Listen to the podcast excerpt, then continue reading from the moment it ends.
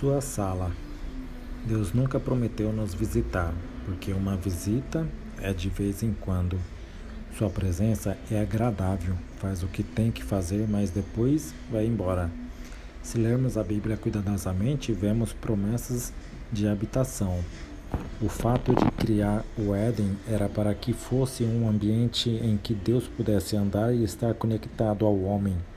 Então, quando o pecado apareceu, Deus teve que colocar um querubim com uma espada de fogo para proteger o acesso ao lugar onde o céu estava disponível para o homem.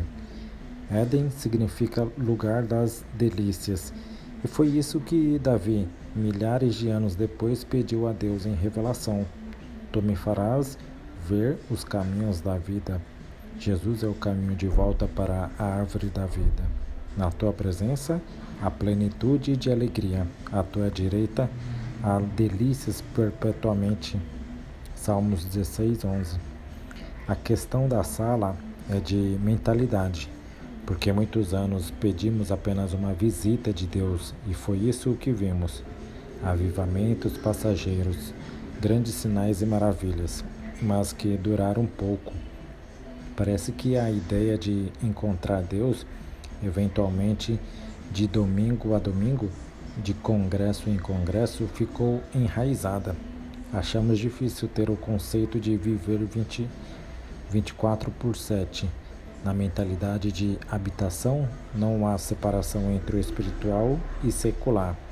Não é mais uma conexão de culto, mas uma vida de conexão com o Pai. Deus é tudo em todos e em todos os momentos. Isso não significa que devemos cantar sem parar, mas estar cientes de que não há nada que possa nos separar do amor de Deus que está em Jesus Cristo. Reflita aí: você é uma sala onde Deus gosta de estar? Ore, peça a Ele o que você quer e que você quer entrar em sua habitação. Peça a Ele para ajudá-lo a mudar a mentalidade, para não desejar apenas uma visita. Peça a Ele para ensinar-lhe a viver sem diferenciar entre o secular e o espiritual.